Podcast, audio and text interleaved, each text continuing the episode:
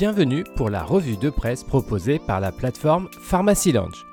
Que faut-il retenir de cette semaine d'actualité en pharmacie? On commence cette revue de presse par le sujet d'actualité en pharmacie de ville cette semaine, la dispensation à l'unité de certains antibiotiques.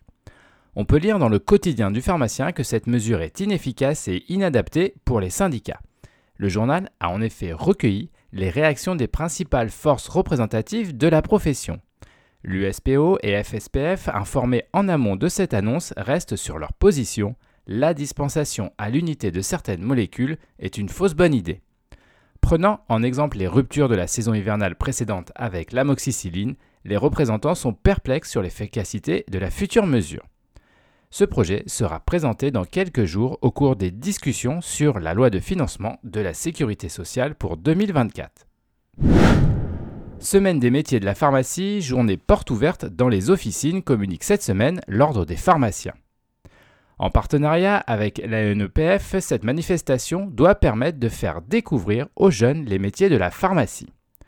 On apprend que les officinaux sont encouragés le 25 septembre à ouvrir leur comptoir pour répondre aux interrogations des collégiens et autres lycéens. Si vous êtes intéressé, rassurez-vous, l'association des étudiants met à votre disposition un kit de présentation à télécharger directement. Objectif 1 milliard d'euros apprend-on cette semaine dans le moniteur des pharmacies. L'article Médicaments après les prix des économies sur les volumes reprend les propos du ministre de l'Industrie, Roland Lescure, publiés au sujet des économies de santé.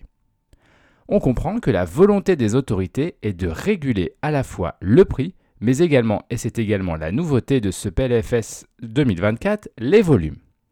Le ministre rappelle que la France reste un pays consommateur de médicaments et que cette exception française doit être revue.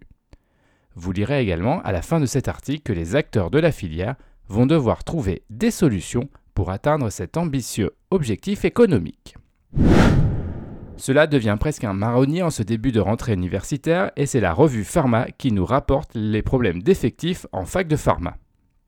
On y apprend qu'il y a 471 places vacantes en deuxième année de pharmacie cette année. Mais, rassurons-nous, l'article nous rappelle que ce chiffre est bien moins élevé que la rentrée précédente. En tout cas, les différentes instances représentatives de la profession voient le verre à moitié plein en mettant en avant les actions menées pour faire venir les étudiants en pharma. Cette revue de presse vous a été proposée par Pharmacy Lounge. N'hésitez pas à vous inscrire pour découvrir les différents services de la plateforme. C'est gratuit, sécurisé et confidentiel.